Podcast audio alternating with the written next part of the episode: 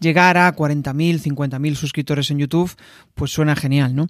Y de hecho habrá muchas personas que tengan ese objetivo. Hoy voy a hablar con David Cuesta. Él ha llegado a más de 47.000 suscriptores y de hecho pues vamos a destripar la estrategia que ha usado para llegar hasta ahí.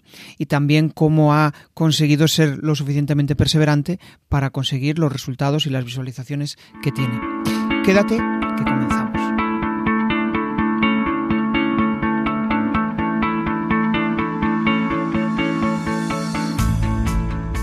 Bienvenido a Comunicar más que hablar. Soy Jesús Pérez Santiago y este es el podcast de los que quieren crear su propia audiencia, ganar visibilidad y dejar de ser espectadores. En crearpresentaciones.com barra comunidad envío una píldora semanal para que puedas comprimir tu conocimiento en contenidos atractivos hay algo que tiene, bueno, que, marca la magia en los directos o en, los, o en, el podcast o en aquellas charlas y yo creo que es la conexión entre las personas. Para mí es algo súper importante y de hecho, pues en este podcast es lo que busco. Al final, pues estar conectado con otra persona, compartir aquellas cuestiones que, vamos, como que, que marcan en cierto modo el por qué yo le he invitado al, podcast y bueno, con David pues surgió un flechazo, ¿no? Nos conocimos físicamente, que lo habitual en este podcast es que nos conozcamos virtualmente, pero con David me lo conocí físicamente en, un evento y bueno, pues me pareció muy interesante el proyecto que tenía y, que os iba a aportar muchísimo a vosotros, ¿no? Bueno, o a ti, que al final, pues en el podcast tú eh, me estás escuchando, ¿no? Cuando hablamos, que esto es uno, de los errores que solemos cometer cuando hablamos, ¿no? Al final a mí una persona me está escuchando a la, a, la vez. Con lo cual, pues si yo estoy escuchando un podcast, pues me gusta que me hablen de tú, ¿no? Y eso es eh, algo que, bueno, parece muy básico, muy sencillo, pero que, ayuda mucho a, la hora de conectar con, el que está hablando. Y el podcast, que al final pues es un medio de comunicación súper personal, súper cercano, ¿no? Donde buscamos eh, comunicar de una forma natural, dejar esas pantallas, eh, esas capas que pues la mayoría de los comunicadores tienen y pues hablar tal cual, tal cual somos, tal cual entendemos la realidad y compartir nuestro, nuestro conocimiento. Y David, pues es una persona que se dedica al mundo del SEO, que para los que no sepáis lo que es, pues básicamente es posicionamiento a través de buscadores, o sea, pues estar en Google, que te busquen y que te encuentren. Ese es, digamos, el, el símil más, más sencillo. Y de él pues vamos a aprender la estrategia que, ha conseguido para convertirse en comunicador, para eh, realmente llegar a más de 50.000 suscriptores en, YouTube y también pues conocerle a nivel personal cuáles son sus retos, sus miedos y, cómo, cómo, él ha conseguido llegar a ser el comunicador que soy, que al final pues no es, no es nada sencillo. Con lo cual pues nada, le doy la bienvenida. Muy buenas David, ¿qué tal? Hola Jesús, ¿qué tal? Gracias por traerme a tu podcast. Genial. Bueno, pues vamos a empezar por el principio. Vamos a empezar a conocerte y, una de las cuestiones que, más me gusta preguntar al principio es ¿qué ha pasado para que David sea la persona que soy y esté haciendo lo que está haciendo hoy? En modo resumen. Uf, han pasado muchas cosas. Eh, realmente, pues no sé, me dio, de repente me dio que quería hacer un canal de YouTube. Yo llevaba mucho tiempo queriendo hacer un canal de YouTube porque sí, no sabía ni de qué ni cómo. Yo quería hacer un canal de YouTube. Y me puse, me puse a ello. Un día pues me di cuenta que me apetecía, que tenía una cámara en casa, que tenía el tiempo y dije, ah, venga, pues me voy a poner a ello. Yo estaba trabajando en el extranjero y todo coincidió también con una mezcla como de, no sé, de un momento de estos que tienes en la vida que estás como muy enérgico y que quieres hacer muchas cosas. Yo siempre he estado apuntando proyectos, he estado apuntando cosas, siempre quise desarrollar algo por mi cuenta y en ese momento dije, pues mira, voy a hacerlo. Además, no solamente voy a hacerlo, voy a retransmitirlo. Voy a intentar sacarlo de alguna forma y voy a utilizar estas tres cosillas, voy a ver si por aquí, por aquí o por aquí puedo hacerlo y voy a retransmitir en YouTube un poco lo que hago. Y mm, casualidad es que una de las cosas esas que iba retransmitiendo era el SEO. El SEO fue un hobby que yo tuve desde, bueno, yo tenía de hobby hacer páginas web, hacer, bueno, contenido en Internet. Y dije, bueno, pues una de las formas que voy a hacer, eh, que voy a intentar seguir para, eh, un proyecto que voy a retransmitir en YouTube, que voy a intentar vivir de ello a futuro, va a ser, pues, monetizar páginas web a través del SEO. Y bueno, una cosa lleva a la otra, empecé a hacer más vídeos, más vídeos, tal, empecé, creé una comunidad, empecé a crecer, empecé a, tener muchos suscriptores, eh, mucha gente que me apoyaba con lo que estaba haciendo, webs que me iban bien, clientes que querían mis servicios, que les iba bien. Y llegó un punto que dije, bueno, pues cambio mi hobby por mi trabajo y mi trabajo por mi hobby y me voy de aquí, que yo estaba en el extranjero y también tenía ganas de irme. Y, nada, tardé, bueno, eso, todo eso, todo esto que acabo de contar sucedió cuando llevaba ya trabajando allí dos años y pico. Y era en Abu Dhabi, de, en la construcción. Yo, yo soy aparejador de profesión. Y, y bueno, eh, estuve allí año y pico más y en menos de, en menos de dos años, creo que fue en menos de, no, eh, sí, menos de dos años pude dejar, pude dejar mi trabajo. Me aventuré, dejé el trabajo, me volví para España y me monté por libre en mi casa a trabajar. Y así arranqué mi pequeño negocio de SEO y de, bueno, y de YouTube y proyectos y cosas de estas. Qué bueno, al final, eh, escuchando charlas tuyas, ¿no? Que, que, que he localizado a través de Internet, pues veía como esa vena de eh, yo quiero hacer algo, yo que, no sé, quiero lanzar mis ideas al mundo. Eh, de hecho, al principio, cuando empezaste con tu canal de YouTube, pues compartías cosas de construcción, ¿no? Que tú estabas en el mundo de la construcción. Y poco a poco, pues em, fuiste ligándolo con las cosas que a ti te molaban, el tema de páginas web. Y, es como que al final eh, aquellos emprendedores digitales es como que acaban yendo hacia aquello que les mola realmente, ¿no? Aunque al principio empezaste a compartir cosas de tu actividad profesional, al final es como, como se dice aquí en Galicia, ¿no? La cabra acaba tirando al monte. Y, em, o sea, ¿cuál fue la clave para eso? Para dar ese salto y decir, joder, me aventuro y, me lanzo a, a hacer pues lo que me mola digamos que de los temas que empecé a tratar en el canal, este era el que realmente yo, visto así en perspectiva, era el que más futuro tenía, ¿vale? No era tan mainstream, podría haber estado hablando de construcción y seguro que a la gente le gustaba y podría haber sido un youtuber grande de construcción, yo qué sé, pero eh, sí que era una cosa que me gustaba mucho y que tiene mucha técnica, tiene mucha educación. A mí considero que se me da bien educar o hacer vídeos de divulgación. Entonces, pues coincidió. La cuestión es que me puse a hacer un tipo de web que en ese momento era famoso, un tipo de web que todos los que querían hacer SEO estaban haciendo ese tipo de webs, que le llamábamos TSA, que es un web de afiliación, una web de afiliación de Amazon. Y bueno, como era complicado en aquel entonces, yo hice un tutorial de cómo hacerlo fácil, rápido y, bueno, y bien, y me funcionó muy bien. Se viralizó, pasé de 100 suscriptores a 5000 en cosa de dos o tres meses y, a partir de ahí pues ya supe toda mi comunidad, 4.990 de los 4.900 de los que tenía estaban ahí por el SEO. Entonces ya me, me enfoqué y dije, bueno, pues sí, me voy a dedicar a esto. Pero no solamente por eso, sino también porque era una cosa que yo venía haciendo. Yo venía haciendo webs y venía llevando webs de antes. Lo que pasa es que seguramente lo viste en alguna, alguna otra entrevista que me han preguntado alguna vez, em, ¿por, qué, eh, ¿por qué webs? ¿Por qué no otra cosa? Y es que yo fui un poco tonto, porque llevaba toda la vida eh, listando ideas de negocios, porque yo quería hacer un negocio. Y yo tengo libretas por casa, en casa de mis padres están abandonadas, libretas llenas de ideas de negocio y desarrolladas, y de todo tipo, tipos de restaurantes, tipos de tiendas, de, chiringuitos, de, inventos, de un montón de cosas que uno se le ocurren y lo plasma ahí en una libreta y escribe y hace cálculos y cosas, y todo ideas un poco locas, ¿no? Y mientras que yo escribía esas ideas locas, yo estaba llevando tres webs. Había hecho ya 15 webs, había ayudado a hacer webs de negocios, había ayudado a hacer un montón de cosas por internet y nunca jamás se me había ocurrido que eso se podía monetizar o que se podía vivir de ello. Y fue cuando me di cuenta que efectivamente se podía monetizar todo eso que dije, joder, eh, estoy tonto. tengo que enfocarme en hacer proyectos online, que es lo que sé hacer. Es tan fácil como hacer una web y las he hecho ya. Entonces, no sé qué estoy esperando. Y ahí fue un poco el cambio de mentalidad de decir, vale, venga, me pongo por mi cuenta. Ya vamos, vamos a tope con esto. Qué bueno, dijiste ahí dos palabras que, vamos, que quiero retomar, que es viralizar y, y, TSA. Bueno, para resumir un poco para los que no entiendan de esto, ¿no? TSA al final es pues una web donde tú lo que haces es posicionarla para eh, que mm, Google, o sea, que aparezcan las primeras, em, las primeras páginas de, Google y que eh, tú la monetices a través de afiliación, o sea, pones anuncios de Amazon y pues cobras por eso, ¿no? Pues yo qué sé, las mejores bicis y va, eh, tu web se posiciona de primero, con lo cual, pues todas las personas que accedan ahí van a cobrar de eso. Esto como aclaración, ¿no? Para los que no sepan un poco cómo, cómo va esto del TSA. Pero hablas de viralizar y, a raíz de esa viralización fue cuando te diste a conocer. ¿Es buena la viralización? ¿Es mala? ¿Qué, visión tienes ahora de todo eso? Mm, esto es un tema que lo he tratado, lo, he estudiado a fondo, ¿vale? Perdón, se me ha caído aquí una cosa para los pies, se ha hecho un ruido.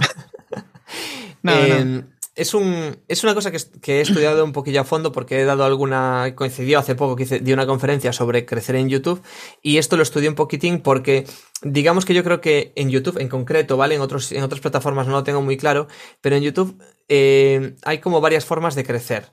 Yo, por ejemplo, crecí con un par de vídeos virales, sobre todo un vídeo viral, ¿vale? Eh, y todos los demás, pues vídeos un poco de la temática del mismo vídeo viral, pero vídeos que no eran virales. Claramente eran pues más eh, posicionados en YouTube o gente que me sigue, que le interesa y lo ve. Sin embargo, yo veo en los perfiles de gente que, hace YouTube, tienes a quien como yo va poquito a poco como una hormiguita haciendo vídeos y poco a poco posicionándolos o que son de mucha utilidad para su comunidad y poco a poco estaba creciendo, o bien que se viralizan. Los que se viralizan eh, tienen unas características que los otros no tienen. En mi caso yo le llamé viralizarse, pero no es una viralización real, porque no es un no es mainstream. Yo lo mío era como era el chorri TSA, cómo hacer una página eh, eh, de tipo TSA en 2000, no me acuerdo qué año era, en 2020, en 2019. Pues le falta, ¿sabes? Es decir, no llega a todo el mundo, llega a todos los que hacen páginas web, que son mucha gente, llegan a ver eso, entonces se viraliza dentro de un nicho, se viraliza dentro de un pequeño sector y llegó, ese vídeo tiene menos de tiene, tiene, menos de un millón de reproducciones. Yo diría que tiene menos de 500.000, debe tener ciento y pico mil o 200.000 reproducciones, no tiene más. Si tú ves un vídeo viral, tiene millones de reproducciones. Entonces, no es, no es el, mismo tipo de viralización, porque es un sector muy nicho. Pero eh, la gente que viraliza en YouTube y viraliza de verdad, que consigue vídeos de millones de visualizaciones, tienen que ser temas muy mainstream y tiene que mantener siempre la calidad de los vídeos. Se les tienen que viralizar todos, porque en el momento en el que tú eh, eh, los vídeos pierden calidad y no te los ven, es como que tu canal se, muere prácticamente. Es lo que he visto, ¿eh? he visto...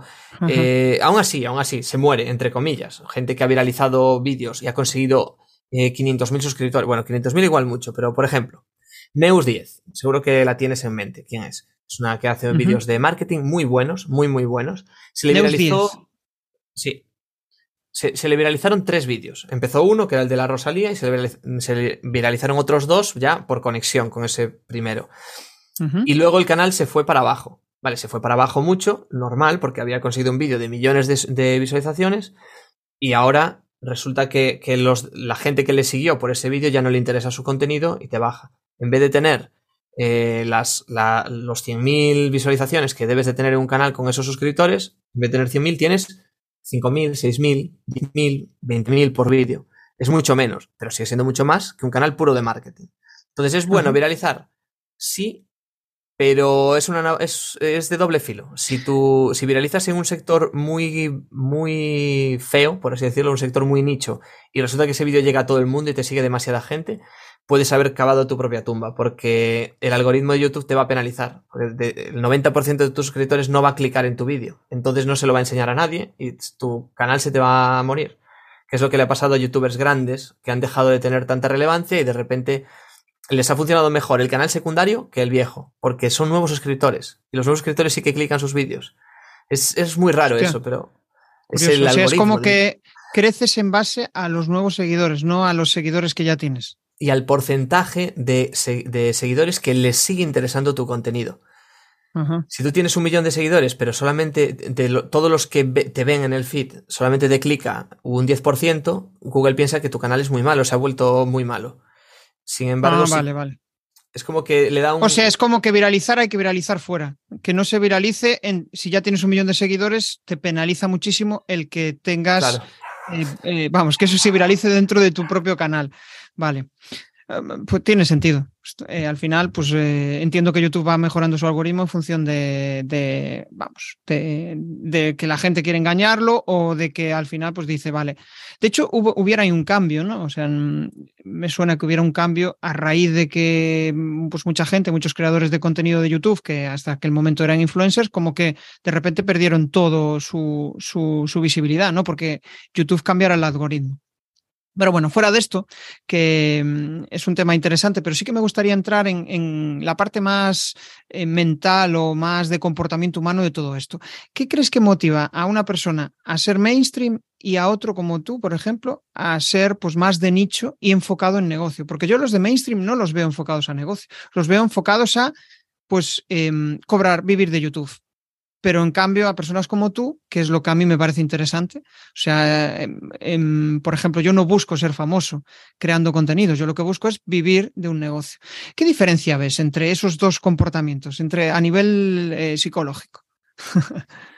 pues la verdad es que no sabría decirte del todo, pero sí que veo que eh, tiene que haber cierta aleatoriedad. Es decir, yo creo que hay gente que. Yo me podría haber puesto a hacer contenido. Por ejemplo, si me hubiera puesto a hacer contenido de construcción, no estaría orientado a empresas. Puede ser que alguna vez me pusieran anuncios o lo que fuera, pero era entretenimiento puro. Es decir, no te voy a hacer un tutorial de cómo calcular un muro, sino que te voy a hacer, pues, como los dos vídeos que hice. ¿Qué son los pilotes y cómo se, cómo se montan las grúas? Era pura curiosidad para gente que ni siquiera sepa mucho de la construcción, que le diga, pero esa grúa, ¿por qué está más alta hoy que ayer? ¿Qué, ¿Cómo lo han hecho? Si no ha venido aquí ningún camión a mm. levantarla. Y te explicaba un poco, pues tal, era puro entretenimiento.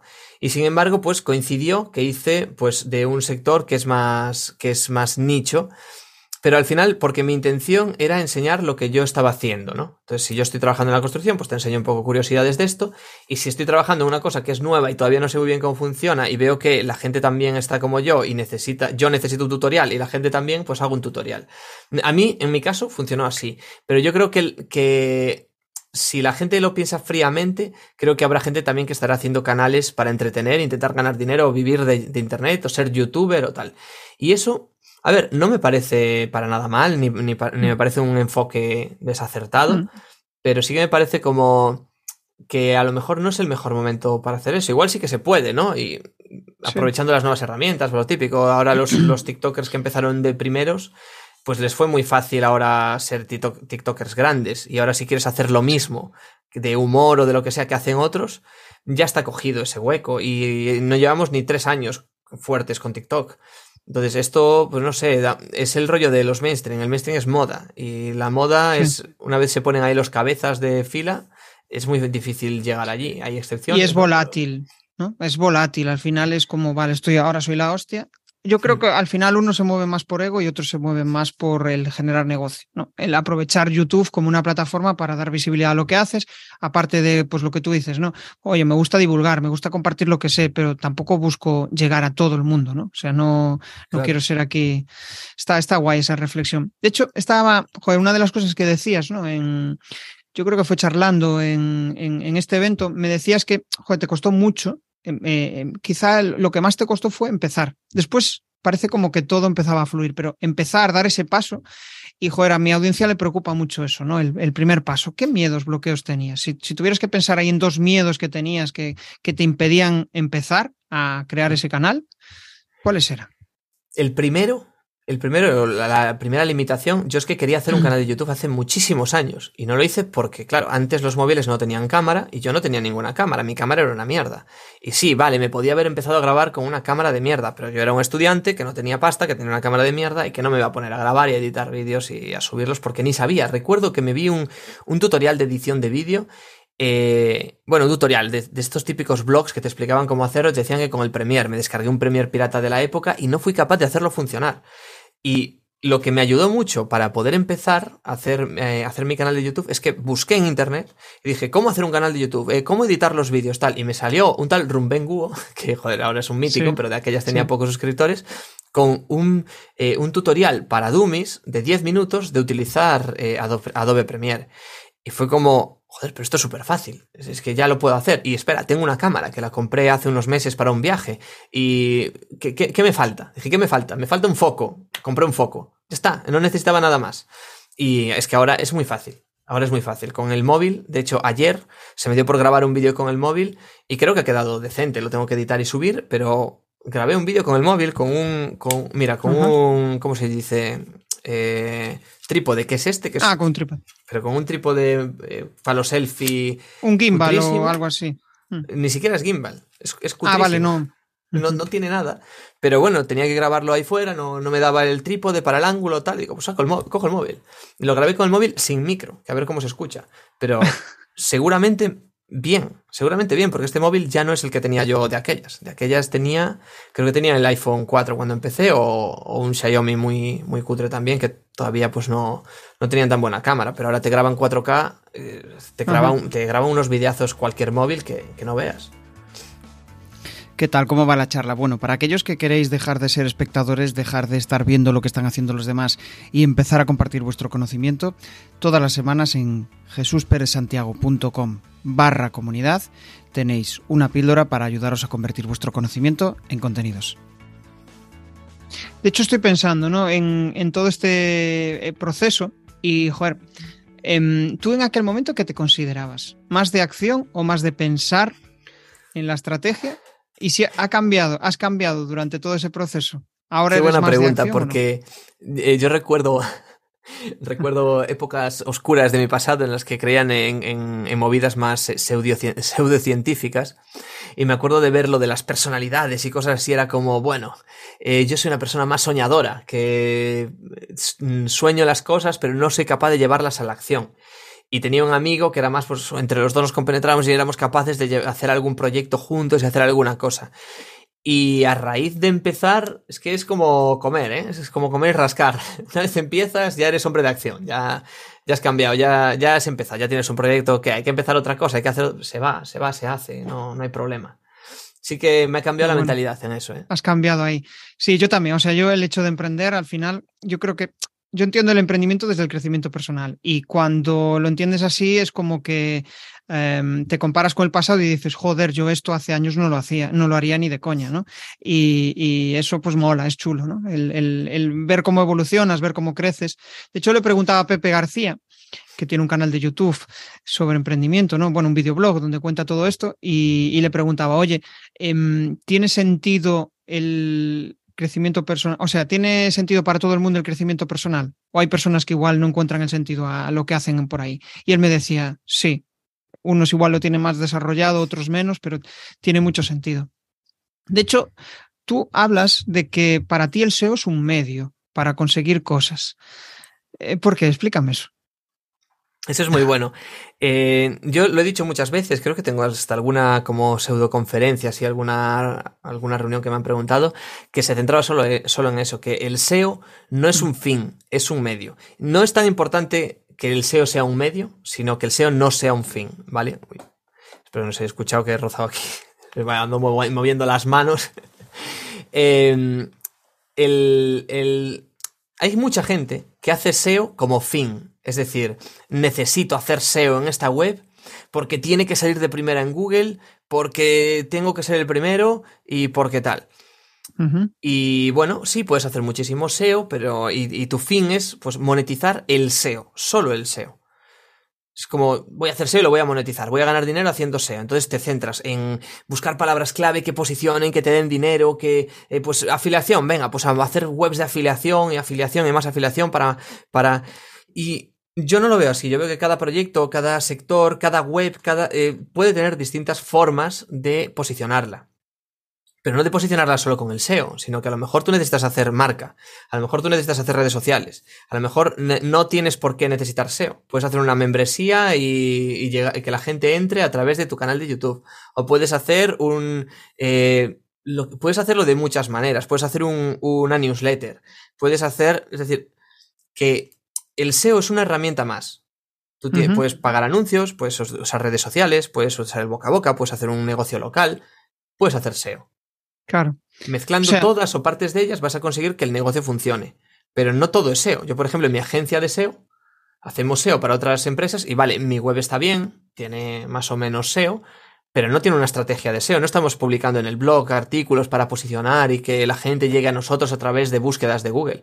Porque no es demasiado coste en recursos porque el, eh, posicionar cosas relativas al SEO es muy caro, es muy costoso. ¿Y para qué? Vamos a hacer otras cosas. Es como que no te obsesionas con el SEO, ¿no? Como pues los típicos SEOs que para ellos todo en su vida es el SEO, ¿no? Tú es como, vale, yo, eh, o, por ejemplo, ¿no? Que, estoy pensando en un símil, ¿no? Yo, por ejemplo, mi propósito es, eh, pues, mm, ayudar a la gente a crear una audiencia en Internet. Y cuando empezaba todo esto, era como, em, no quiero grabarme en vídeo, no quiero, o sea, yo no tenía ni en mente esa idea, pero de repente dices, hostia, si quiero llegar a ser un comunicador y demás, pues tengo que hacerlo, tengo que enfrentarme a eso, ¿no? Y ahí es como, para mí, la comunicación al final fue un medio para catapultarme hacia ese propósito, ¿no? Hacia encontrar ese propósito. Lo podríamos tender a todos los ámbitos. Es como el, dicho este de que para un para un carpintero todos para el que tiene un martillo todos son clavos, ¿no? Sí. Pues hay que intentar no hacer eso. Es decir, es que yo no solo tengo martillo, tengo martillo, tengo destornillador, tengo un poco de todo, y pues dependiendo de la circunstancia voy a utilizar una cosa u otra. A lo mejor ahora saco un proyecto y lo mejor es un podcast. Y ahora saco otro proyecto y lo mejor es un canal de YouTube, o lo mejor es un TikTok, o vamos a hacer Instagram, o vamos a pagar anuncios. O... Y eso hay que tener la mente abierta a no, no no encebrarse. Es decir, yo soy ah. experto en esto y esto es lo que uso para todo. Lógicamente siempre caemos un poco, ¿vale? Es decir, yo siempre el SEO lo tengo bien en todos los proyectos. No lo, algunos no hago una, no hago una estrategia muy definida y muy paso a paso porque creo que no se necesita y en otros sí, pero lo que es el SEO básico sí que es algo, igual que un diseñador te dirá, no, no puedes empezar tu negocio si no tienes una marca perfecta, una entidad corporativa. Yo de, eso, por ejemplo, paso y voy ah. sin logo por ahí. Es como que veo en ti o sea, yo pienso en los típicos SEOs, ¿no? Y eso como, pues, como el típico programador, ¿no? De, estar ahí con su Excel, con sus movidas y, buscando una solución centrado en, ese problema. Pero yo a ti te veo más de ayudar a la persona a conseguir un determinado objetivo. Em, eso no es habitual, ¿no? En, el mundo del SEO, o sí, bueno, o cada vez más. En el mundo del SEO no es habitual pero en el mundo del marketing cada vez más. Incluso en el mundo del SEO, gracias a grandes como Webpositor, que están haciendo el, el Master SEO más, más popular de España, eh, gracias a ellos, y bueno, y los que le defienden, ¿no? Pues eh, los que están ahí, está pues, eh, ¿cómo se dice?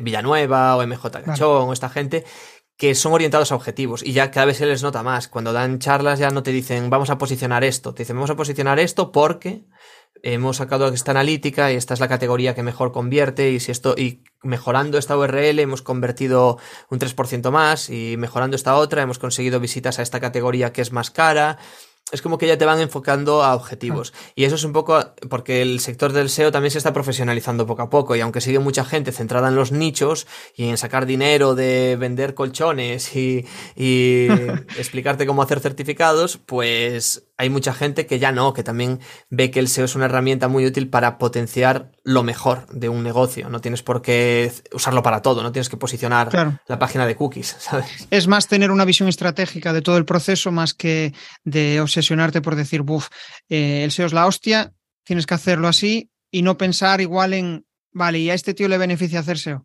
Igual es que no, igual le beneficia otra estrategia, ¿no? Pensando un poco más en, en global, ¿no? Bueno, muchas veces también hacemos al revés. ¿eh? Yo, por ejemplo, en mi agencia, como estamos especializados en SEO, mucha gente viene y quiere hacer SEO. Y a lo mejor le dices, mira, el, tú te quieres enfocar para hacer SEO, para posicionar tu tienda, y sin embargo tienes un blog fantástico. Y ya está posicionado tu blog, se pueden hacer más cosas, se puede posicionar, y se puede optimizar tu blog para que desde el blog se convierta. Entonces tú vienes intentando posicionar eh, tu página de navajas suizas, y no queremos eso. Tú eh, tienes un post que se, que se llama Cómo abrir eh, latas de tal tipo con navajas suizas. Y ese post, ahí le metes un anuncio de tus, de tus navajas suizas y vas a vender más por el post que por la tienda. Entonces vamos a posicionarlo, vamos a hacer SEO. Entonces muchas veces sí, que se puede buscar una forma de hacer SEO que sea útil, pero no es en plan en, en, encebrarse y decir, no, es que yo quiero posicionar esto. Y eso ni es posicionable, ni te va a llevar a resultados, ni nada. Tienes que darle la vuelta, ¿no? Ajá. Qué bueno. Vamos a entrar más en una parte de negocio de YouTube, ahí entrelazando los dos, porque al final pues están muy ligados, ¿no? En tu, en tu forma de captar, en tu forma de dar visibilidad, en tu forma de captar negocio. Si tuvieras que decir los tres hitos así más importantes que eh, te catapultaron hacia, esos 50 mil seguidores que tienes en YouTube, ¿cuáles serían? Uno, ya nos diste la pista un poco ahí, ¿no? Ese vídeo viral, ¿no? Pero eh, piensa un poco en, esos tres hitos que, que marcaron y que, y que te permiten pues eh, tener ese canal ahora mismo. Es complicado, aunque bueno, te quiero corregir una cosa y es que no tengo todavía los 50.000, ¿eh? debo de andar como en 47.000 o en 48.000 o una cosa así. Sí que tengo ganas de llegar a los 50.000, pero bueno, el sector nicho en el que estoy pues eh, no, ya no es lo que era, ¿no? Entonces está ahí bastante quieto. Eh, los tres hitos, no sé si sabré enumerarte tres, Pero sin duda el primero es empezar. Porque si no, es que, pero sin duda, es decir, entre... Es como el on y el off, ¿sabes? Si es, es, es básico y es atreverse. Y yo tengo, creo que son dos o tres vídeos que hice antes de publicar ninguno, que los deseché. Grabé el vídeo, lo edité, no me convencía, no me convencía, no me convencía, lo, lo, deseché. El único que sí que saqué, que fue el que grabé el día que dije voy a hacer vídeos. Y ese día grabé un vídeo que dije hola, me presento, mi primer vídeo. Y expliqué, pues este canal va a ser así, así, así, tal. Eh, este soy yo y este, este vídeo es una mierda, ya lo siento, pero ya serán mejores. Ese fue el hito, el primer vídeo. Que tiene, no sé, ahora tiene unas cuantas visitas porque la gente va y lo ve, pero ese vídeo no lo veían, no lo habían visto ni dos personas. Tengo que decir lo que yo lo vi. Yo lo vi. Sí. y de hecho, de, de, eh, no sé dónde leí. Ah, sí, en los comentarios ponía. Eh, no, o sea, este es el vídeo que David siempre dice que no veamos. sí. Porque es el primero, ¿no? Sí, es que muchas veces lo digo, digo, no veáis el primer vídeo, por favor. es que es como, joder, para, para hacerlo bien, al final, al principio tienes que hacerlo eh, tremendamente mal, porque es el paso sí. para, para ser mejor. Es que es la, claro, la clave. Exacto. Luego, el segundo hito creo que es cuando decidí centrarme en un solo tema. Es decir, vale, SEO y páginas web. Pues venga, páginas web, WordPress, SEO, ya está. Este pequeño ámbito que es el SEO y cómo se hace el SEO en webs. Ya está, vamos a centrarnos.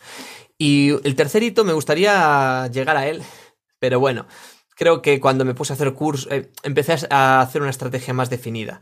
¿Qué pasa? Que también quemé los temas. Creo que ahora no, no, estoy un poco estancado. No sé muy bien de qué hablar. No sé si rehacer vídeos, si rehacer cursos. No sé muy bien qué hacer. Porque estoy un poco estancado porque definí muy bien lo que quería hacer, lo, lo hice y fue como ya acaban los temas. Y el Ajá. nicho tampoco es infinito. Eh, a ver, son infinitos los, los vídeos. Eh, los, el tema, cualquier tema es infinito, pero es como que yo me, me, siento repetitivo. Es como, no quiero hacer algo sin aportar nuevo valor, no quiero hacer otra cosa y, y mm, hacer un vídeo otra vez me cansa. Es como, no, estoy bueno. un poquito atrapado. Ahora quiero volver a retomarlo y es también una, una dificultad que me encuentro, que no tengo la, la creatividad que tenía al principio.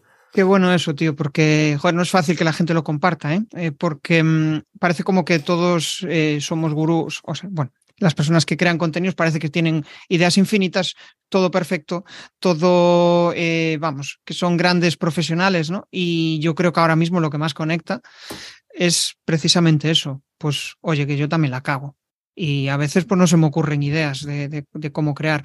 Yo en el podcast, por ejemplo, también he pasado algunas de esas fases, ¿no? Eh, sobre todo mm, cuando ahora tengo como unos 100 episodios grabados, pero eh, cuando estaba en una fase de 20, 30, me aburría y decía, hostia, tengo que hacer algo, ¿no? Porque es que si te aburres haciendo claro. contenido, mmm, la gente lo va a notar. Bueno, y aparte que lo vas a dejar, porque vas a decir que no tiene sentido hacer esto, ¿no? Pero en cambio, cuando le encuentras un sentido, y yo creo que ahí es como las diferentes crisis. Hoy he escuchado un podcast que hablaba, de, se llama En Crisis, y básicamente pues habla de eh, entrevista a personas y de, cómo han crecido a nivel personal, ¿no? Y, eh, pero siempre centrado desde el punto de vista del negocio. Y, una de ellas hablaba que cada X años tenemos crisis personales y eso muchas veces se traslada a la creación de contenidos. Pues yo que sé, ella decía, hablaba de la crisis de los 40, la crisis de los 30. Y, y, como que vas priorizando y cambiando tu forma de entender los contenidos que estás haciendo. Y a veces dices, joder, esto pues ya no le veo sentido a crear esto, ¿no? Eh, por ejemplo, yo al principio hablaba más de formación, después me centré más en crecimiento personal. Con Oscar Feito me decía lo mismo cuando le entrevisté. Él me decía, yo lo que busco es saciar mi curiosidad en función de cada momento. Por eso voy cambiando el podcast en función a lo que a mí me llena. Porque si te, si en la audiencia, que está genial, pero si, no hay un match entre lo que a ti te mola y lo que la audiencia le mola, joder, a veces es difícil crear contenidos. Y ahí es por donde iba mi siguiente pregunta. O sea, ¿cómo conviertes lo que tú tienes en tu cabeza en contenidos? ¿Cómo lo trasladas? Malamente, tra, tra. Porque no es, no es, algo que se me dé muy bien. ¿eh? Luego, cuando sí que me pongo a explicar eh, los cursos, considero que se me da bien eh, explicar cómo se hacen las cosas. Hay vídeos que me salen fantásticos, hay vídeos que me salen muy bien. Eh, luego los veo y me sorprendo y digo, ese no he sido yo. Porque si, no, yo no suelo hacer guiones. Todo el mundo dice, para YouTube hay que hacer un guion. No, yo me, a ver, me hago una pequeña escaleta, ¿no? Me apunto ahí, tengo que hablar de esto, de esto, luego de esto, tal. Y más o menos puedo haber, seguirlo hay vídeos que he hecho que han sido fantásticos que de repente se me ocurre la idea, enciendo la cámara, lo grabo del tirón, lo, edito, lo subo y es como, Dios, lo acabo, ya lo he hecho, ya no, lo veo y digo, joder, qué bien me ha quedado. Y otros que los, los preparo, eh, un montón de trabajo detrás para hacerlo tal, y luego el vídeo no queda bien del todo. Entonces ahí ahí no, no, se me da, no, se me da del todo bien. Eh, me gustaría aprender un poco más de guion, que he estado mirando algunos vídeos de gente y tal, de cómo los hace, cómo, cómo hace los guiones, pero en, en temática divulgativa es muy complicado hacer un guion interesante. Porque mm. ah, si divulgas ciencia o divulgas construcción o divulgas algo así o música, sí. Pero si enseñas, tienes un tutorial de cómo hacer algo paso a paso en WordPress es que no hay por dónde enseñar un guion, ¿sabes? Es que no hay, no hay un storytelling, no hay, un, no hay nada, no, puedes. Tienen que ser vídeos así muy inocuos que luego me da la impresión de que no le dan suficiente valor al que los, al que los escucha. Entonces es como, tengo que estar en un equilibrio entre el suficiente valor y suficientemente entretenido. O sea, es como que tu bloqueo es que, joder, te gusta hacer contenidos formativos, pero quieres que tenga un punto más de divulga más de entretenimiento, de divulgación que de formación como tal, ¿no? Que no sea un curso, que, que, al final que sea como más para una fase de conciencia de las personas, donde, eh, joder, igual no tienen ni idea de SEO y les gustaría aterrizar ahí y decir, hostia, pues este tío me mola lo que cuenta, pero aún no quiero aprender, simplemente quiero ver de qué va esto. Es, que precisamente los mejores, los vídeos más divertidos que tengo del canal son de las cosas de más novatos. Cuando yo te explico las diferencias entre un .com y un .es o por qué tenemos el HTTPS y no HTTP, pues es un vídeo así bastante graciosete, muy ágil, muy, muy fácil. Pero cuando ya nos ponemos más en, en el medio de la cuestión y te explico cómo hacer una estructura de un tipo o de otro, un interlinking o no sé qué, ya la gente desconecta. Y me gustaría, ese es el problema, es algo muy técnico que explicarlo a la vez que al divertido es ahí una difícil balanza. Y bueno, estoy dándole vueltas a ver cómo puedo hacer algunas cosas. O sea, si nos ponemos en el David Soñador, es como que quieres crear contenidos em, más divertidos, más mm. eh, fuera un poco de lo que estás haciendo ahora, ¿no? Y si te ocurre algo ahí, algún, algún sueño, algo que tengas ahí en mente que digas, joder, me molaría ir por este camino. Sí, y ya he probado alguna vez, pero no son vídeos tampoco que, a la gente les parezca demasiado útiles, pero es explicar cómo lo he hecho sin hacerlo. ¿Sabes? Es, imagínate, ah. una web de tipo no sé qué. Pues yo en el vídeo de YouTube la abro y digo, mira, eh, vamos a hacer una web que haga no sé qué, no sé cuál. Digo, mira, he hecho esto, he hecho esto otro, aquí es así, ves que es así, eh, esto lo he hecho porque he usado esto, esto y esto, y no sé qué, no sé cuál. Pero no lo hago. No, vamos aquí, clicamos aquí, eh, despliega aquí, luego tal. Esa es un poco la idea que tengo y aparte eh, económicamente o, estratégicamente de cara a mis negocios es, muy bueno porque digamos, eh, al menos en mi cabeza, ¿vale? Todavía no he hecho, he hecho alguna prueba, pero de cosas muy sencillitas. Pero en mi cabeza eso estaría bien porque serviría para el que ya lo sabe, le das la idea, cojonuda. El que no lo sabe pero puede hacerlo, le das la idea pero lo puede hacer y, y lo sabe hacerlo, o un poco con las pistas que le has dado, es capaz de hacerlo. El que no tiene ni idea, pues o se apunta a mi comunidad o, me, o contacta conmigo en la agencia. Entonces, ah. ahí está un poco el... Eh, cubre todos los ámbitos, pero no estoy, no lo tengo seguro que vaya a funcionar. Lo, voy a hacer ahora uno, es la idea. O sea, ahí una idea podría ser pues eh, crear un como un nuevo canal donde divulgues de ese estilo, ¿no?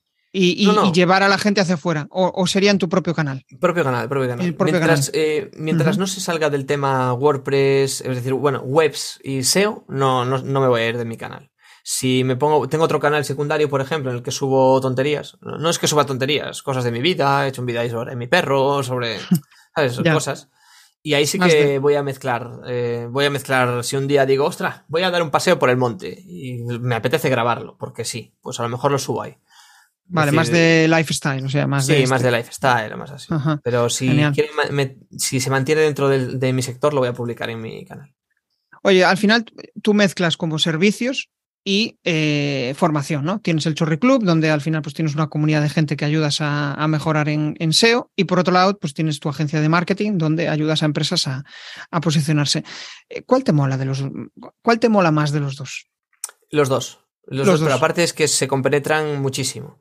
Porque las dos cosas me pasó. Es decir, em, por un lado, el Chorre Club nunca lo he querido dejar, pero sí que he pensado qué pasaría si el Chorre Club dejase de funcionar, ¿no? Dejase de, de existir. Pero el Chorre Club yo lo necesito. No es que, es decir, yo, si el Chorre Club no fuera mío, yo lo pagaría, porque de ahí saco las herramientas, de ahí cuando necesito hacer algún, algo especial tengo algún curso, y tengo una comunidad en la que pregunto, comparto mis vídeos, eh, conozco a gente y estoy muy bien en el Chorre Club. Yo lo, yo lo fundé en base a, mis necesidades, no lo fundé para los demás, lo fundé como yo necesito esto, necesito hacer un grupo de gente que compartamos esto, así que venga, vamos a empezar aquí. Y para mí es súper necesario. Pero además, como en el Chorre Club doy cursos sobre SEO y sobre creación de páginas web, y, además eh, utilizo herramientas, y además em, resuelvo tickets de soporte, muchos tickets de soporte todos los días, pues necesito tener una experiencia. Yo no puedo dormirme y dedicarme solamente a gestionar el Chorri Club. Necesito hacer trabajo y trabajo a veces eh, de alto nivel. Entonces, en, en, mi agencia lo que hago es que tengo clientes que muchas veces necesitan SEO complicado para webs muy grandes o webs medianas o webs pequeñas pero de nichos complicados o tal, aparte de webs normales que funcionan muy bien. Y eso me mantiene al día. Y yo lo pensé, yo dije, ¿y qué pasa si me centro en el Chorri Club? Me centro completamente en el Chorri Club y lo llevamos a tener el doble de suscriptores, hacemos publicidad, es decir, me dedico 100%, me desvío por el Chorri Club y lo intentamos maximizar.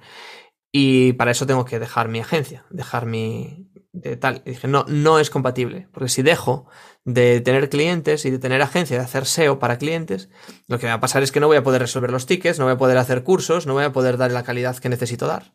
Es que no, no, no, lo concibo uno sin lo otro, lo tengo que compaginar sí o sí. Sí, yo creo que es un tema bastante recurrente en mucha gente, ¿no? Eh, cuando te centras solo en formación y al final es una formación, pues como el SEO, que evoluciona constantemente, quedas desactualizado, ¿no? Claro. Ahí quizás eh, eh, un poco lo que escucho, ¿no? Es como me centro más en la parte estratégica, dejo la parte más técnica, pero sí que en la parte estratégica eh, es donde yo puedo aportar valor y eso me traslada, o sea, me, me ayuda a ser mejor formador y a tener conocimientos. Em, y, no recuerdo quién entrevisté en, en, el programa, pero era como que poco a poco también se desvinculaba un poco más de la parte de formación y lo que hacía era a contratar a formadores especializados en diferentes, en diferentes fases. Porque al final es como que en el SEO te, te, obliga a, joder, es que es muy exigente. Y tener que estar a veces a tope en todo, ¿no? Es, es jodido. En todo es imposible. Yo, bueno, a ver, imposible, es posible, pero tienes que estar muy al pie del cañón. Nosotros, por ejemplo, en el Cherry Club, eh, muchos cursos los hago yo, casi todos los de creación de páginas web, eh, los de SEO, los de, así en general, unas cuantas cosas, plugins, herramientas, tal, pero traemos a muchos expertos. Por ejemplo, para Tag Manager, Tag Manager no es una cosa que a mí se me dé estupendamente, pues trajimos a un experto que nos hizo el curso una experta, Andrea Gutiérrez, muy buena. Eh, para lo mismo, para ciertas cosas, para enlaces. En el link building no es una cosa en la que yo sea especialista, así que eh, trajimos a, otra persona que era especialista y que es, muy conocida en la comunidad y que es, es, muy buena y nos iba a dar una masterclass de la leche. Eh, y así lo mismo con herramientas, con productividad que llevamos a Ivonne, con el, y así, así, así, ¿sabes? Porque al final nosotros sacamos un curso cada domingo. Entonces es imposible sacar un curso cada domingo. Eh, yo saco más o menos dos al mes, tres al mes, como mucho. Hay meses que saco uno, meses que saco dos, meses que saco tres y meses rarísimos que saco yo los cuatro. Pero en general sacamos, eh, es eso, hay pues casi la mitad son de, o más de la mitad incluso diría, son de profesores especialistas. Vamos a entrar ahora más en una fase de audiencia, ¿no? De, de comunicación, entrelazarlo ahí los dos. Y mmm, cuando montas una audiencia, ¿qué es lo más importante para que esa audiencia te pague? La clave principal para que paguen. Eh, a ver, yo no monto audiencias, es decir, no, no, entiendo muy bien, imagino que te referirás eh, público objetivo. comunidad, piensa más en una comunidad, ¿no? Que una comunidad te pague. Yo, estas cosas, yo esto, a ver, ya, ahora ya he estudiado marketing, ¿vale? Yo saqué muy buena nota en el, en el máster y además, pues, eh, poco a poco, con el tiempo, pues me he pasado boluda, que me he escuchado todos sus podcasts, hasta hace, hasta hace cosa de dos meses, ¿vale? Me faltan los últimos dos o tres meses. Eh, entonces, digamos que ya sé bastante de marketing, pero yo cuando empecé y creé el Chorri Club con bastante éxito, no tenía ni idea de marketing. Ni idea. Pero el marketing es muy sencillo, es decir, el marketing básico lo sabe cualquier persona. El marketing sencillo es, hay gente que tiene sed, tú les das agua y se, las vendes a se la vendes a buen precio. Es que ya, estás, ya es así.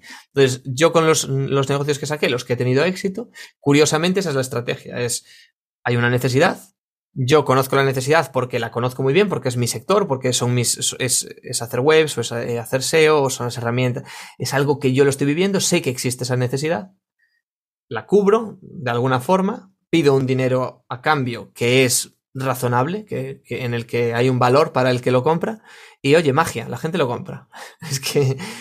Y luego otras veces que intentas hacer algo, pues ya que te la juegas más, es que para que funcione tengo que poner un precio muy alto, porque es que si no, no funciona, es que necesitamos por lo menos tantas personas, tal, como lo que nos pasó con, con y tal. Y nos la pegamos. Bueno, vale, pero porque ya es una necesidad que no sabes si es tan necesaria y es un precio que no sabes si es tan bueno. Ahí ya puedes jugar. Pero digamos que, que lo básico es eso. Vamos, ves la necesidad. ¿Cuál fue, ¿Cuál fue lo que tú crees que provocó que eso no funcionara? El, em, esa que era una comunidad de eh, formación. Eh, es eh, la tenemos que hacer renacer todavía, pero pero Cuondos era pretendía ser una comunidad de mastermind groups para empresarios, para emprendedores.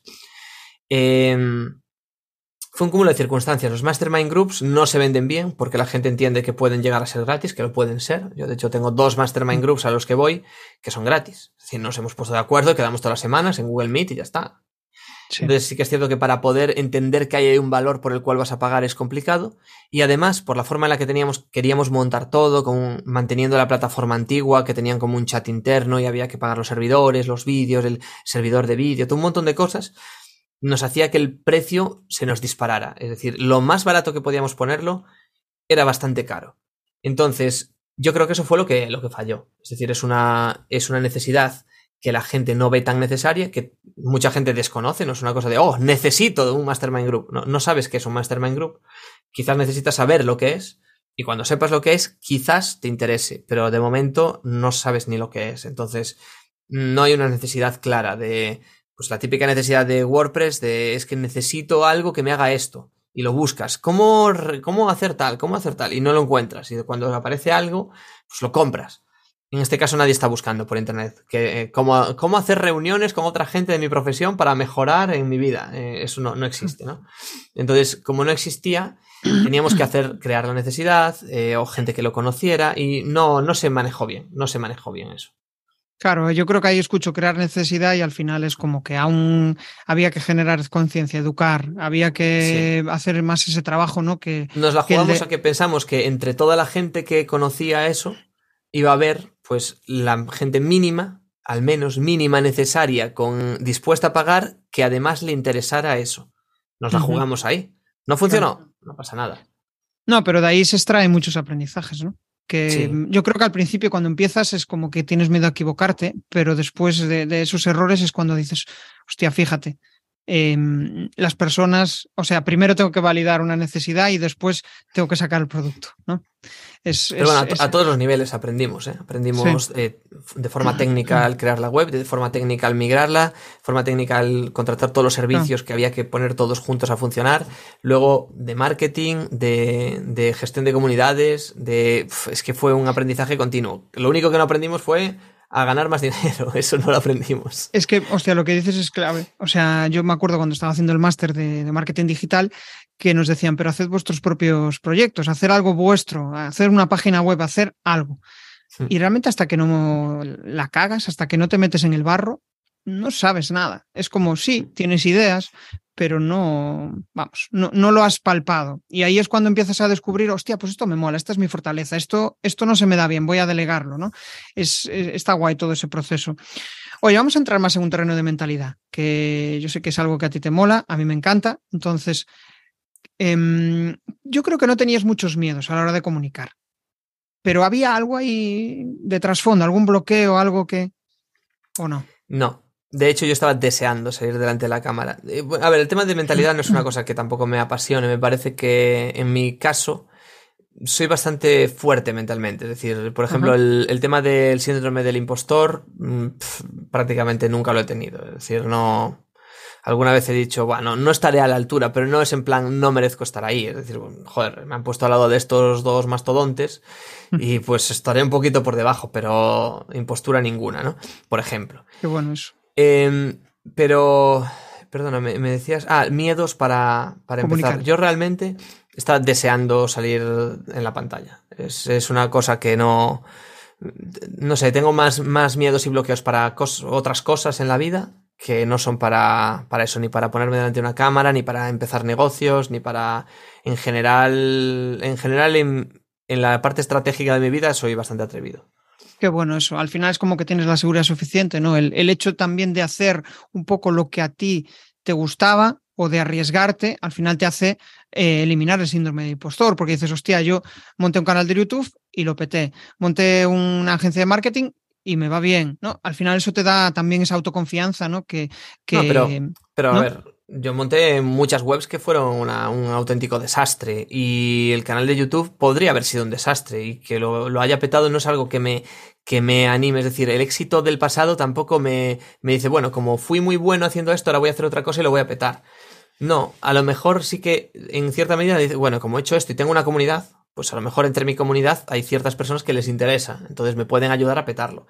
Pero no es algo que. Es decir, el éxito del pasado, al menos en mi forma de pensar, no, no significa que vaya a tener éxito en el futuro. Cada cosa que uno se juega es, es nueva. Lo que pasa es que hay que tener la.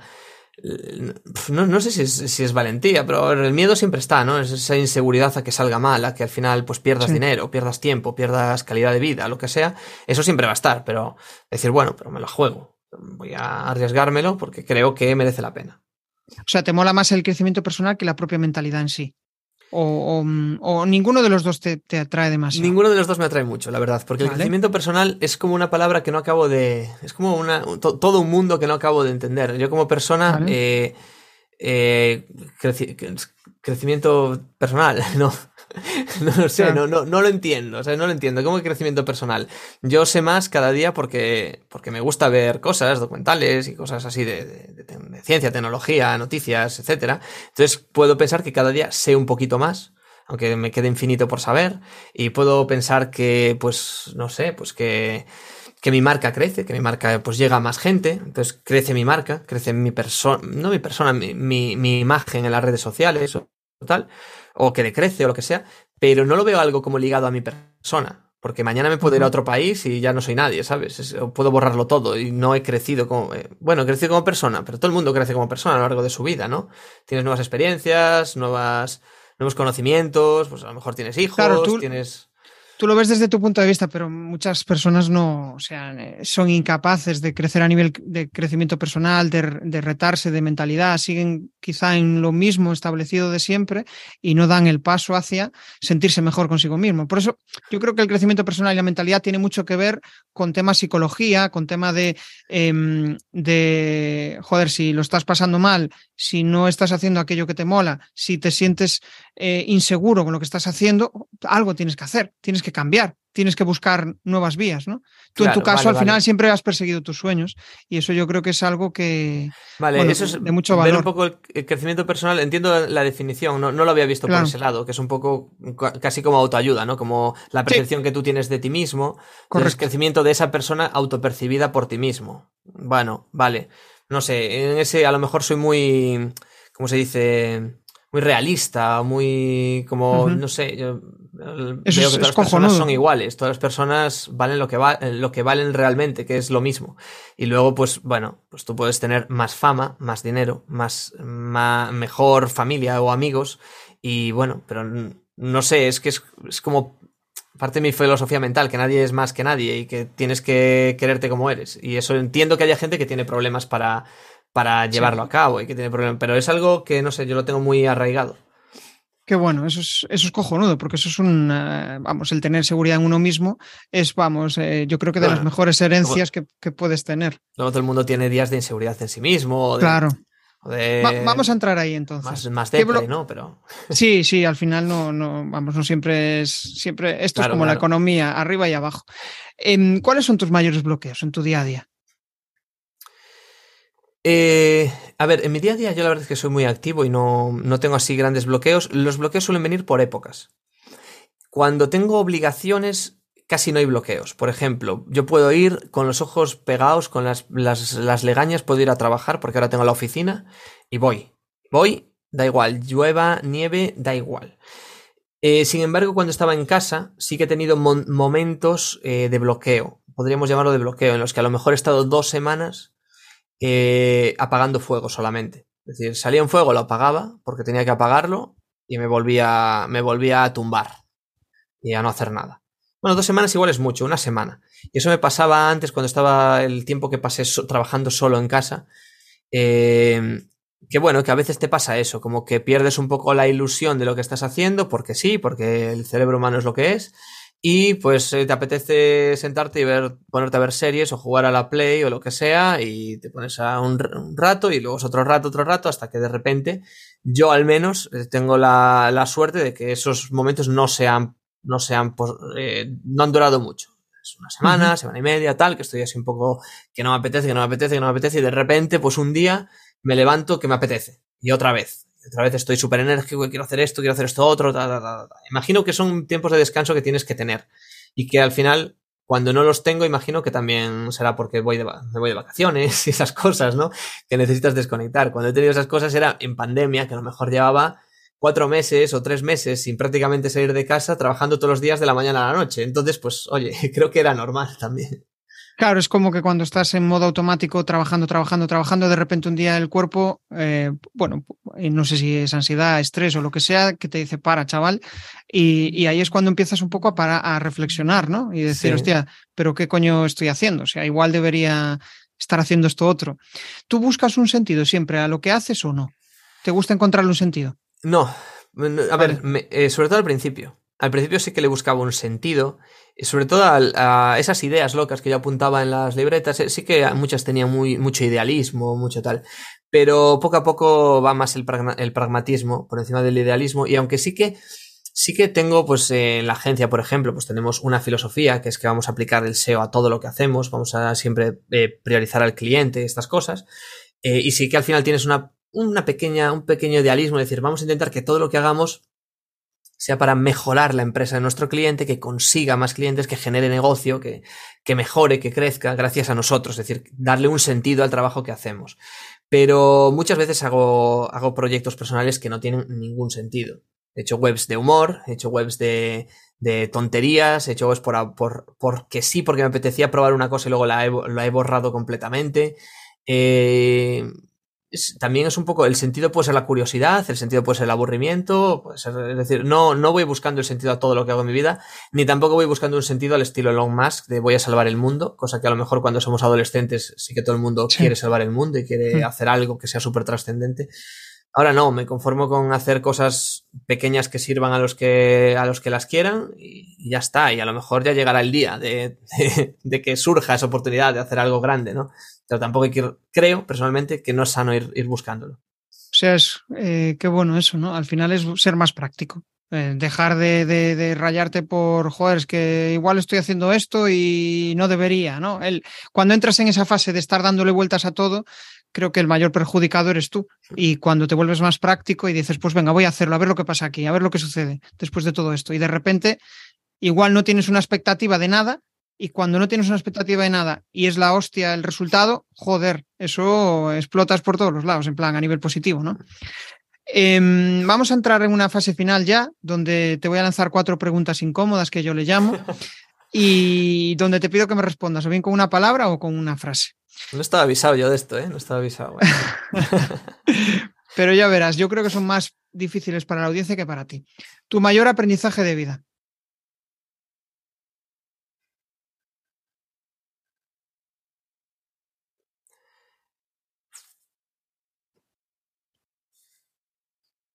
Uf, qué difícil.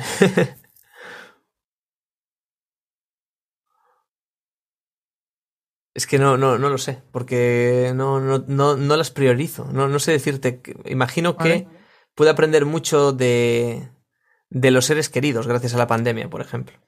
Guay. Lo primero que piensas cuando te levantas. suelo cagarme en todo, ¿eh? Tengo muy mal, muy mal despertar, me despierto muy cansado. es como, ah, venga, vamos. No, Suelo tener una canción, una, perdona, me dijiste una frase, una palabra, pero no sé si a vosotros os pasa que me despierto muchas veces con una canción, como cantando una canción, y la canción no suele ser, a veces sí, que es del día de, la época actual, pero otras veces es una canción del año, vamos, de, de cuando tenía yo 12 años, ¿sabes? Hostia, qué bueno eso. Eh, no. Yo sí que a veces sí que tengo melodías en la canción y digo, ¿por qué coño estoy tarareando esta canción si no la he escuchado hoy? O, eh, pero sí, sí que me tiene pasado eso, sí. Em, un tip para ganar pasta y estar bien con uno mismo.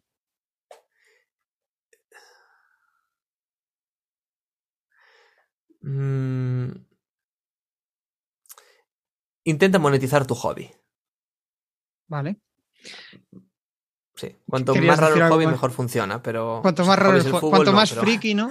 Es que al final yo creo que en el instituto los frikis estaban mal vistos y, en la vida real los frikis son los cojonudos, son los que se llevan la... Eh, vamos, la batuta. Un reto, eh, la última, un reto para este año. ¿Para el 2022 o para el 2023? Em, a largo plazo, venga. Retomar, reapuntalar mi canal de YouTube. Esto para mí.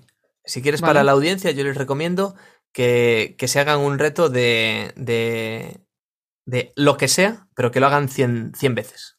Es decir, si dicen, voy a hacer un canal de YouTube, haz 100 vídeos. Voy a hacer un TikTok, haz 100 TikToks. Hasta que no hagan 100, que no lo dejen. Aunque les Eso vaya es aunque sea horrible, aunque sea pésimo, aunque se den asco, da igual, 100. Cuando llegues a 100 dirás, mira, pues no era lo mío, no me gusta, pero 100. Es que es tal cual. Si, si, te pones a pensar en lo que la mente te dice, al día siguiente ya no vuelves a grabar más vídeos porque dices, vaya mierda de vídeo acabo de grabar. Pero de repente cuando dices, hostia, pues llevo 100 y fíjate, hace un rato era un robot y ahora, ahora pues soy capaz de hablar sin balbucear. Pues mira, qué bueno eso, sí. Bueno, pues entramos en la, o sea, ya, está, ya estamos finalizando. Eh, ahora te pido que nos compartas tus coordenadas y si quieres hacer algún spam de valor, pues adelante. Vale, pues bueno, antes que nada, muchas gracias. Ha estado muy entretenido, la verdad, el, podcast. Es, eh, yo he escuchado un par de ellos. Lo que pasa es que nunca había llegado hasta el final, no había llegado hasta las preguntas incómodas, ¿eh? Oh, había coincidido que, bueno, que llegaba tal, voy a escuchar otro, tal, llegaba, escuchaba otro y tal. Y te escuché, pues a lo mejor cinco o seis podcasts estos días, viendo a ver qué, cómo iban las entrevistas. Ya vi que no había un patrón definido y digo, bueno, me va a pillar por todos los lados. Así que bueno, muchas gracias por, traerme. Y, bueno, yo, eh, para los que me queráis buscar lo que sea, es David Cuesta. En cualquier sitio salgo, prácticamente en todas las redes sociales por David Cuesta me encontráis. Y, luego mi agencia es AMD SEO, que es las siglas de Agencia de Marketing Digital SEO, plan especializada en SEO. Y estoy en Santiago de Compostela, Suelo ir mucho por las WordCamps, por las reuniones de, WordPress Coruña, eh, WordPress eh, Santiago si se hace, eh, iré por ahí, esas cosas. Y, luego si alguien es webmaster aquí nos está escuchando o quiere dedicarse a hacer webs y tal, pues también puede pasarse por mi club que es chorri.club. Y eso es todo. Genial. Bueno, pues yo ya también te digo que me lo he pasado en grande. Me ha gustado ver pues esa parte más pragmática tuya, ¿no? Más práctica, ¿no? Que mm, para mí pues es que quizá uno de mis mayores retos. Sí que eh, sí que he notado una cierta evolución, pero cuando veo que dices, hostia, pues no, no me hago preguntas, me, eh, eh, lo que busco es avanzar. Y, y, a mí, quizá de las mayores satisfacciones que he tenido, tanto a nivel personal como profesional, es cuando no pienso demasiado y me lanzo y digo, hostia, fíjate, ¿no? Ahora esta es la, principal clave. Y por otro lado, me quedo también con, esa parte tuya de em, que te gusta el divulgar y aparte del divulgar, o sea, no quedarte atrás, sino quiero divulgar, pero sabiendo de lo que estoy hablando. Y para eso tengo que trabajar con clientes. Eso me mola también. O sea que nada, pues eh, agradecete que hayas aceptado la invitación y nos vemos en el siguiente episodio. Un abrazo, David. Nos vemos en el siguiente, Jesús. Chao, chao. Hey, si te mola lo que has escuchado, pues déjame un maravilloso like o un precioso comentario en tu plataforma habitual de podcasting. Nos vemos en el siguiente episodio. Para aquellos que queréis dejar de ser espectadores, dejar de estar viendo lo que están haciendo los demás y empezar a compartir vuestro conocimiento, todas las semanas en jesusperezsantiago.com barra comunidad tenéis una píldora para ayudaros a convertir vuestro conocimiento en contenidos.